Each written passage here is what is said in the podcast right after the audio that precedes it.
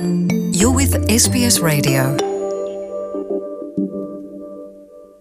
Um grupo de estudantes da Colômbia e da Índia está comemorando vitória depois que o Tribunal Federal do Circuito e da Família, na Austrália, ordenou que eles recebam uma indenização combinada de quase 50 mil dólares australianos por roubo de salário e violação de direitos trabalhistas. Os seis estudantes conseguiram recuperar o dinheiro depois que o Tribunal Federal Australiano decidiu que as duas empresas que os empregavam não estavam pagando seus salários.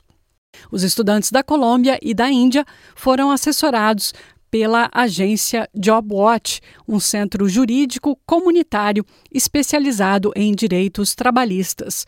O tribunal constatou que os empregadores dos três estudantes colombianos e três indianos deviam a cada um deles um montante entre 3 mil e 15 mil dólares australianos só em salários. Todos os três colombianos, a Marilyn, o Juan e a Maria, trabalhavam para o mesmo empregador, limpando escritórios e instalações comerciais por 20 dólares a hora, um acordo que foi feito verbalmente.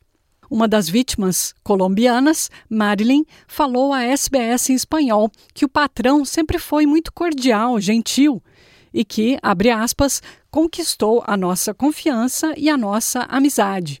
Así fue como ese señor, eh, empezamos a trabajar con él. Eventualmente él nos pagaba, pues me pagaba semanalmente, segunda semana pago, bien, en la tercera semana fue que empezaron a, a demorarse los pagos.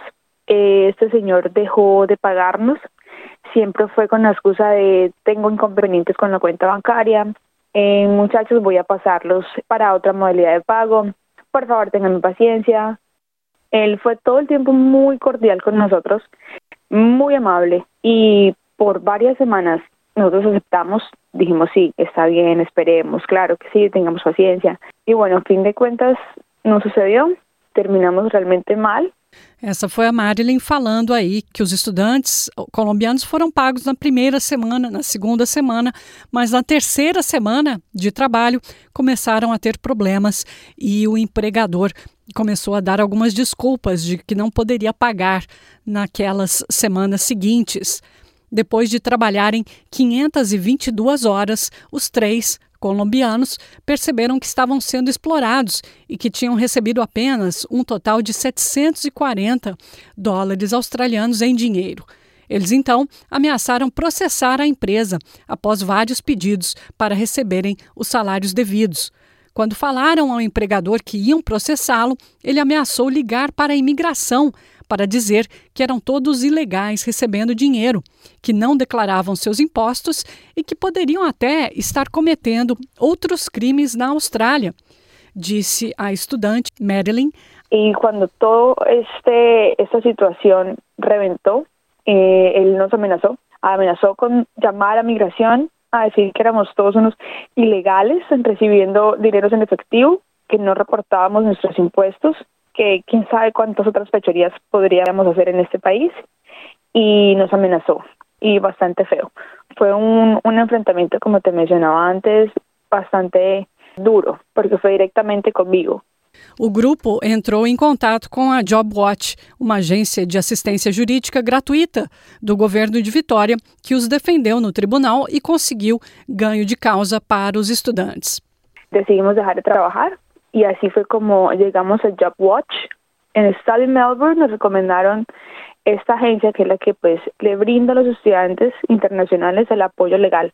Atualmente, o salário mínimo na Austrália para todos os trabalhadores é de 20 dólares e 33 centavos por hora, embora possa ser mais se a pessoa trabalhar em contrato casual ou temporário ou fora do horário comercial. Todos os trabalhadores na Austrália têm os mesmos direitos trabalhistas, mesmo que estejam trabalhando no país com visto temporário. De acordo com o escritório do Fair Work Ombudsman, uma grande porcentagem das reclamações que recebe vem de pessoas que estão na Austrália com visto. Este grupo também representa a metade dos casos que acabam na justiça. Want to hear more stories like this? Listen on Apple Podcasts, Google Podcasts, Spotify, or wherever you get your podcasts from.